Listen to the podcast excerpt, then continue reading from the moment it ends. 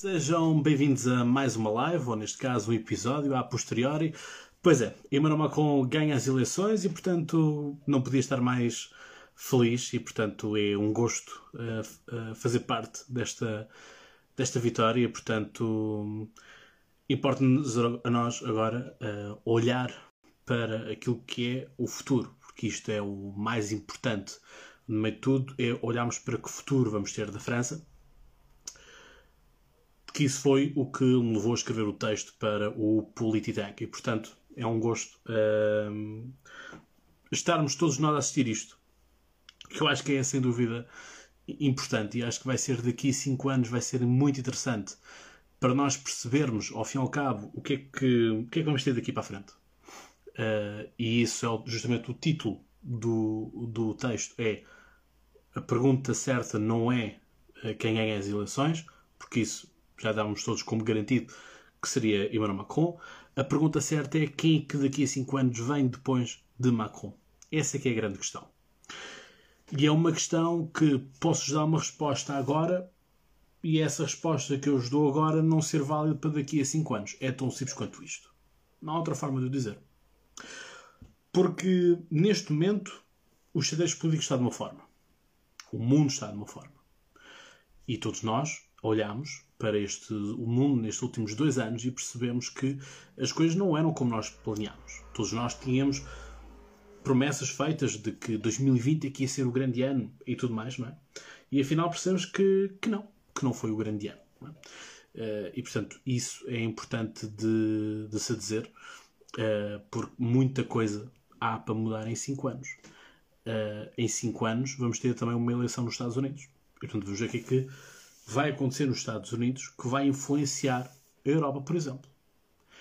E é isso que nós temos de ter em linha de conta. Da mesma forma que nós também teremos eleições em, em Portugal, em primeiro plano. Portanto, vai ter que haver aqui uma série de variáveis europeias e, vamos dizer, ocidentais para percebermos o que é que vai acontecer. E depois nós conseguimos perceber o que é que está a acontecer a nível global, aí sim vamos colocar peões em cima da mesa e vamos decidir quem é que é que, que vai avançar, quem é que está melhor posicionado. Neste momento fala-se muito de Edouard Philippe. O Edouard Philippe, sou sério, um, é alguém que, quando se olha, não tem a cara mais amistosa. Um, ele, se vocês forem procurar depois uh, uma fotografia dele na internet, uh, basicamente, imaginem, ele tem a barba como eu tenho, só que há um problema. É que a barba dele já é toda branca, exceto esta parte ou esta parte, não sei como é que vocês estão a ver, uh, mas um, um, uma das partes é, é, preta e o resto é do branco. Ou seja, parece quase um dálmata. E mete assim um bocado de medo. Uh, eu sei, quando olho para aquilo, faz-me lembrar sempre a máscara do fantasma da ópera, que ele tem aquela parte branca que é para proteger, uh, para esconder, né? para esconder a, a, a, cara que está toda queimada daquele lado. Bom, posto isto, fala-se muito do Philippe para o futuro. Foi Primeiro-Ministro de Macron, criou o seu próprio partido uh, em outubro do ano passado, Horizon, portanto, Horizontes, que se pretende ser um agregador da ala direita do République En Marche. La République En Marche é o partido de Macron, é o partido liberal de Macron. E como eu já vos expliquei, e isso ficou presente num, num texto que eu escrevi para o Novo Semanário e para o Jornal O Diabo, um, ehm, para os franceses os partidos contam zero. E, portanto, estar a ouvir comentadores da televisão a dizer ah, mas isto não pode ser os personalismos e tudo mais, e temos, isto é apenas a pessoa, as pessoas votam pela pessoa, não votam no candidato. Meus amigos, uh, é assim que funciona a política. Temos líderes que mobilizam e temos líderes que não mobilizam. E esse é que é o ponto, isso é que é a parte importante. Porque ser um partido chapa 5 em que, ah, eu sou do partido A, então voto A em todas as eleições, isso para mim é uma coisa que está totalmente ultrapassada. Só continua a funcionar aqui em Portugal. Aquilo que nós olhamos e aquilo que nós temos que perceber é que, e eu acho que nós em Portugal, se nós não conseguimos perceber isso com o Partido Socialista, então acho que não conseguimos perceber com Patavina. Queres dizer o seguinte: nós vamos para o Partido Socialista e estamos a perceber que o Partido Socialista de António Costa não é o mesmo Partido Socialista de José Sócrates, nem de Guterres, nem de Jorge Sampaio, nem de Mário Soares. Já percebemos que cada um destes líderes que eu mencionei, do Partido Socialista, tem uma forma de estar e de liderar totalmente diferente. E estamos a fazer um caminho cada vez mais para a esquerda. Da mesma forma que, se for, uh, que se nós tivermos, por exemplo, Pedro Nuno Santos a ser secretário-geral do Partido Socialista, então o Partido Socialista guina tudo para a esquerda. E, portanto, nós sabemos disso. Da mesma forma que o PSD e com o CDS temos, outra, temos outras, outras formas de estar e, e, e de se posicionar. Portanto, este Eduardo Filipe, vamos ver o que é que ele tem para nos oferecer para um futuro próximo. Uh, é um caminho para fazer. Ele está numa cidade que é Havre, portanto fica na Normandia, uh, que não tem muita projeção. Portanto, não, tem, não é uma câmara que os holofotes sejam sempre posicionados. Portanto, não é uma grande cidade, não tem uma grande importância política. Portanto, há aqui um revés na estratégia, por assim dizer. Mas aquilo que depois nós conseguimos olhar é um, aquilo que é depois o seu, o seu pedigree, aquilo que é a sua, a sua medalha de ter sido Primeiro-Ministro da França. Não é para qualquer um. Mas vamos então ao resultado e à análise destas eleições, que é isso que importa. Eu, portanto, fazer, fiz apenas este pequeno parênteses, porque obviamente já toda a gente está a pensar no que é que vem a seguir. Ora, aquilo que me parece a mim que é justo e que, e que é notório é que Macron, para todos os efeitos, continua a ter a mesma margem percentual. Portanto, continua a vencer por 60 a 40. E isso é importante, certo? Perdeu 2 milhões de votos em relação a 2017. É verdade, perdeu. A questão é: temos uma pandemia que faz com que muitas pessoas tenham medo de sair de casa ainda. Nós hum, já não estamos em Portugal com a obrigatoriedade de máscara, exceto em lares e hospitais e transportes públicos uh, incluindo os aviões, e aquilo que uh, eu percepciono é que há uma esmagadora maioria das pessoas que estão sem máscara, mas a verdade é que a maioria dos funcionários estão com máscara e ainda há uma certa população que uh, usa máscara. E que, além de usar máscara, faz reparos àqueles que uh, não usam máscara. Estou no seu livro direto. O meu ponto aqui é percebermos que houve pessoas que ficaram em casa, a abstenção subiu. E o que nós olhamos também igualmente é que Le Pen voltou a perder. Este é o ponto. Portanto, Le Pen perde a sua terceira eleição presidencial. Perde no momento que participa contra uh, Sarkozy. Sarkozy ganha e Ségolène Royal, portanto, que, é, que era a candidata do, uh, do Partido Socialista Francês, que fica em segundo, e a Le Pen ficava em terceiro. Tivemos depois Hollande a ser eleito. Uh, peço desculpa. Uh, ela participa assim no, no Hollande Sarkozy, assim é que é, peço desculpa. O, o Sarkozy, segundo Royal, ainda foi o pai dela. Uh, participa no, no em 2012. participa com Macron em 2017, vai à segunda volta, perde. E temos agora uma terceira eleição onde vai à segunda volta e perde. Eu não sei como é que uh, como é que, qual vai ser a leitura que os seus militantes vão fazer. E há aqui um dado importante: é que houve muitos militantes de, da Marine Le Pen que saíram com presos, porque na altura todas as sondagens, isto é uma coisa que se falou na altura na cimeira do Polititank, em novembro do ano passado, as sondagens davam Macron em primeiro lugar uh, e Zemmour em segundo lugar e a Marine Le Pen terceiro, quarto, em alguns dos cenários. E houve muitas pessoas que saltaram de um lado para o outro. Houve muitos eh, deputados europeus que saltaram da Marine Le Pen para o Zemmour. E o Zemmour ficou em, em quarto lugar. Com menos daquilo que ele estava à espera, no mínimo 10%. Ficou com 7%, se não me engano. Ora, aquilo que importa aqui é que vai haver pessoas que já não vão voltar, já não vão poder voltar atrás. Portanto, Marine Le Pen acaba por ter uma. Ou seja, a ala que podia ser contraditória a Marine Le Pen foi purgada por ela própria. Ou seja, eles voluntariamente saíram do partido. Portanto, clarificou-se. Ela já não vai ter que preocupar-se. Obviamente vai haver oposição interna, obviamente. Mas, se calhar aqueles mais oportunistas, aqueles mais taticistas, aqueles que procuram algo do partido, mais no imediato, possivelmente já saíram. Então Marine Le Pen já não vai ter assim grande coisa para se preocupar. Vai ter que estar atenta, como é óbvio, mas que já não vai ter que se preocupar com muita coisa. Mais do que isso, aquilo que nós olhamos foi como a Marine Le Pen eh, moderou o seu discurso. Se isso agora vai voltar para trás, aí será possivelmente um grande erro político, porque mostra que ela é um catavento e apenas é um populista, como todos nós já sabemos. Portanto, Marine Le Pen vai ter que pensar muito bem o que é que quer fazer à sua vida e de que forma é que vai querer posicionar-se. Depois temos outra questão, que é a questão de Macron. Macron ganha as eleições. Sim, é verdade. O caminho político dele está feito. Está feito, está concluído. Neste momento, só se lhe der alguma coisa para a ONU ou só se lhe der alguma coisa para a União Europeia. Macron não tem rigorosamente mais nada a alcançar na Europa, na, na, na França.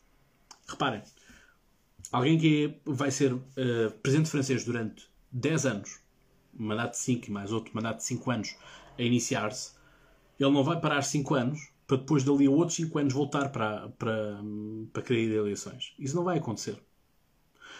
E portanto, aquilo que nós olhamos, aquilo que nós temos que ter a percepção, aquilo que nós temos que ter a noção é que Macron acabou. E nós sabemos que, e isto sempre foi uma coisa que eu vos disse desde o primeiro dia, aqui no podcast, que é para termos uma cópia, compramos sempre o original. E, portanto, alguém que queira ser uma, uma espécie de Macron B ou um sósia de Macron vai sair prejudicado eleitoralmente. Porque se ele vai querer colar-se tanto a Macron e depois não vai fazer nem um terço de Macron, então aí temos um grande problema. E portanto, é isso que nós temos que ter em linha de conta e é isso que vai pesar muito daqui a 5 anos. Por isso é que talvez esta questão de eh, Eduardo Filipe seja importante eh, no seu novo partido. Mas lá está. 5 anos é muito tempo. Em 5 anos vamos ter possivelmente uma crise uh, económica, se é que já não estamos a começá-la a ter, porque temos, estamos com uma inflação galopante. Quem ainda não se apercebeu disso, abra os olhos. E, posteriormente a isto, aquilo que nós olhamos é que temos uma França que está evidentemente fragmentada. É uma França que está evidentemente uh, gorrada de expectativas expectativas foram borradas. E hum, as pessoas não querem isto. As pessoas não querem votar em algo para algo depois não terem. Não é? é? um pouco aquela frase de hum, Kamal Harris, não é? De um, they get what they voted for. Não é? Portanto, é um pouco isto que nós, que nós temos aqui. Ter, as pessoas votaram, eh, estão a ter aquilo que votaram. E em Portugal não é diferente. Ora, Aquilo que nós uh, vamos ter aqui é Macron vai ter que fazer bem o seu trabalho de casa para não deixar, um, para não abandonar o seu mandato e depois ser visto como o presidente que abriu portas a que tenhamos uma eleição onde vamos acabar com o seguinte resultado, em que vamos ter Mélenchon e Le Pen em disputa. Mélenchon já disse que não vai, não vai continuar na política francesa. Mas a questão é que quem conhece Mélenchon sabe muito bem que ele anda para a frente e anda para trás. Portanto, se calhar daqui a 5 anos voltar a encontrar uh, Jean-Luc Mélenchon outra vez na corrida a representar a extrema-esquerda. E vamos ter Marine Le Pen a representar a extrema-direita. Com que mensagem? Isso vamos ter que perceber ao longo do tempo. Poderemos ter um Zemmour também a avançar, mas a questão é que França é que nós vamos ter daqui a 5 anos?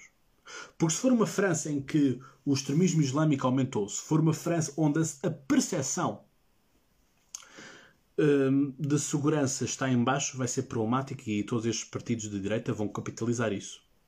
Porque, eu não sei se vocês têm noção, mas em França estamos a falar de população islâmica de 11%. A questão aqui não é.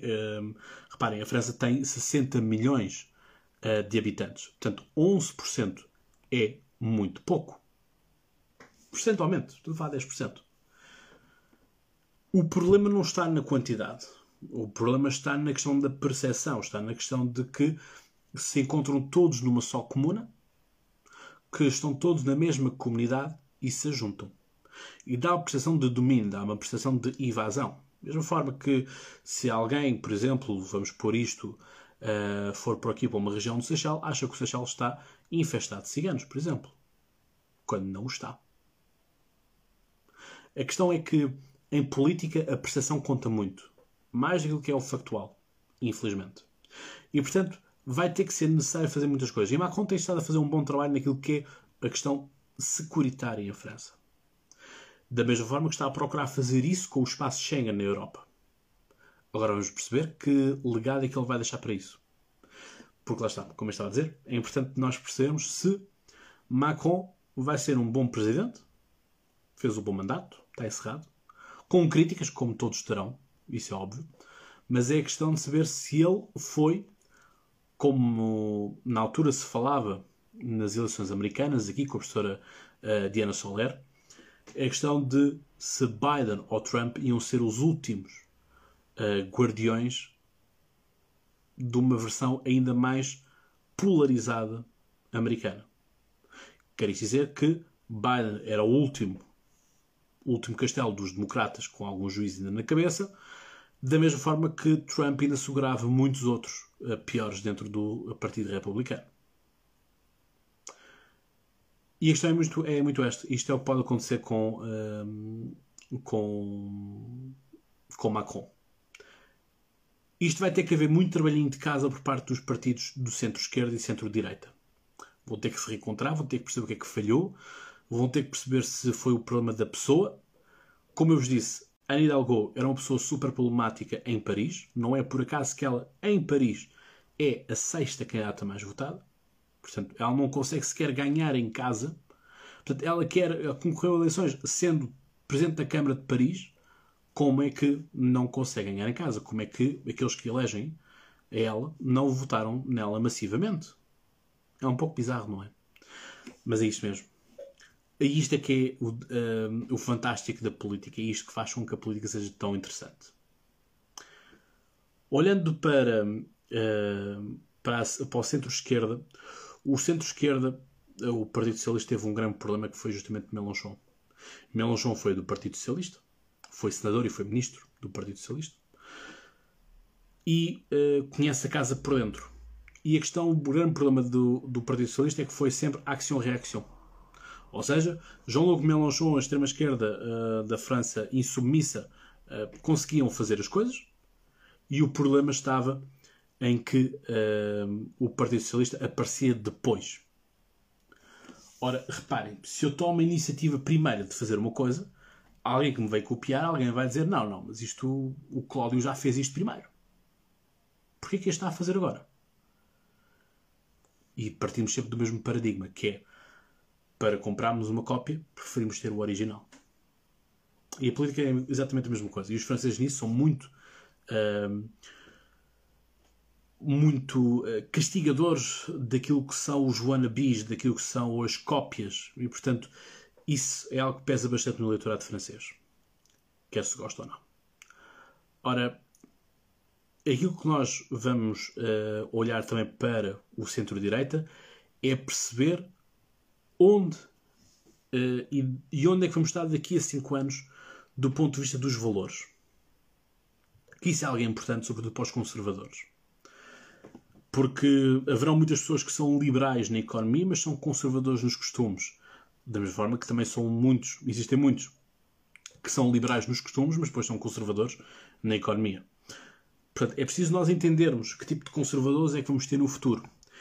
E eu devo, devo ser muito sinceros que com este marxismo cultural que acontece, com todo este apanágio de, da, da, da comunidade LGBTQIA, uh, da AZ e tudo mais, uh, eu acho que vai haver muita população que se vai começar a fartar de tudo isto. E começando-se a fartar, estas pessoas vão ser automaticamente conservadoras. Reparem, estas pessoas não precisam de sair do seu lugar. Simplesmente o espectro político vai mudar. Reparem, temos aqui uma pessoa que se encontra uh, no centro. É? Temos aqui uma régua e temos aqui uma pessoa. Esta pessoa está no meio, está sensivelmente no meio da régua. Mas se a régua andar, esta pessoa nunca saiu do sítio, mas a régua mudou. Então, se a régua muda, vai haver pessoas que, mesmo estando, sendo elas moderadas, tal como eu sou, hum, estas pessoas que são moderadas, como a régua mudou bruscamente com estas novas formas de estar e de ser, eu que sou moderado vou ser automaticamente um conservador. Aliás, para muitas pessoas, eu pessoalmente sou um conservador. Da mesma forma que para outras pessoas, esses sim conservadores, dizem que eu sou um escardalho. Meus amigos, eu não consigo ser duas coisas ao mesmo tempo. Portanto, aquilo que nós vamos ter que perceber é, daqui a 5 anos, que mundo é que vamos ter, quais são os ideais que vão estar em, em cima da mesa. Porque, efetivamente, há 10 anos atrás ou 5 anos atrás havia questões que nós nem sequer debatíamos. Eram não questões, eram não assuntos, não faziam parte sequer do nosso feed do Instagram. E hoje em dia, é basta-nos olhar para o nosso feed do Instagram e percebemos o que é que são as coisas que estão a ser debatidas. Algumas com razão, outras sem razão nenhuma. Mas isso é o fantástico da política. E é isso que vale a pena nós uh, termos aqui a analisar durante o tempo todo. Portanto, Macron vence e convence. É uma boa margem, 60-40. É uma boa margem. Eu pessoalmente achava que isto ia ser à volta dos 10, 15% de vantagem. Consegui-se aumentar mais. Portanto, vamos agora esperar pelo mandato de Macron. Vamos esperar mais no imediato do que é que vai ser as eleições legislativas. Queres dizer o seguinte: as eleições legislativas serão por volta de junho essencialmente. E o que nós vamos ter, quanto a mim, eu acho que Macron não vai ter a maioria do Parlamento. Portanto, vai ter que governar em regime de coabitação, como se costuma dizer. Tivemos três coabitações. Tivemos coabitação de um, François Mitterrand como presidente francês, Partido Socialista, e Jacques Chirac como como, como Primeiro-Ministro. Tivemos depois também Jacques Chirac, uh, da direita, com Jospin, do Partido Socialista, como, uh, como Primeiro-Ministro. E, portanto, esta poderá ser a quarta coabitação que nós vamos ter. E se vamos ter uma coabitação, o resto de saber quem é que será o Primeiro-Ministro. Qual é que é o Primeiro-Ministro que não cai no Parlamento? Qual é que é o Primeiro-Ministro que vai fazer um trabalho um, de mútua cedência, porque o Presidente vai ter que ser, o Primeiro-Ministro também vai ter que ser, a não ser que chegue a um ponto em que é ingovernável, Macron carrega no botão, dissolve a Assembleia Nacional e vamos ter novas eleições relativas. E aqui pode-se capitalizar muita questão de eles não nos deixam trabalhar. E isso foi algo que Macron fez logo no seu segundo ano de mandato, quando apareceram os Gilets jaunes. Quando ele faz o seu. Os cursos dos presidentes franceses são muito importantes de vocês lerem, os, o discurso de Natal, ou de Ano Novo, melhor dizer, em que lá há um grande texto, um rol de texto em Macron tem abusado e tem usado e abusado uh, desta questão e uh, fez textos enormes que eu próprio estou a trabalhar porque essa é a minha, é a minha tese, Macron, e portanto quando eu olho para aquilo são quilómetros e quilómetros de, de texto para analisar. E ele sempre foi muito rigoroso a separar aquilo que são os franceses de bem, por assim dizer, e aqueles que são os franceses contra-revolucionários. Aqueles franceses que querem uma França progressista e aqueles que querem retrair a França. E, portanto, não me, não me surpreenderia nada que o botão fosse carregado para ter uma nova, um novo Parlamento mais ao jeito de Macron. O discurso bem trabalhado, isso é possível. Basta nós olharmos para aquilo que foi o discurso do Partido Socialista, que é nós temos o orçamento mais à esquerda de sempre e os partidos da esquerda votaram contra. Tudo se consegue no discurso. E portanto, é isto que nós vamos ter que esperar para ver. Este é o verbo que eu mais detesto. É o verbo esperar. No entanto, não há nada que se possa fazer. Não há forma nenhuma que eu tenha de estalar os dedos e acelerar o tempo. Não tenho um DeLorean para ir ao futuro e voltar. E portanto, meus amigos, acaba por ser uh, muito isto que eu tenho para vos dizer. Obviamente que estaremos atentos àquilo que vai acontecer quer seja aqui no podcast Conversa, quer seja também no Polititank. E portanto, como eu costumo dizer, vocês sabem então mais de cor. Até lá tenham boas conversas. E já agora, um feliz 25 de Abril. Um abraço.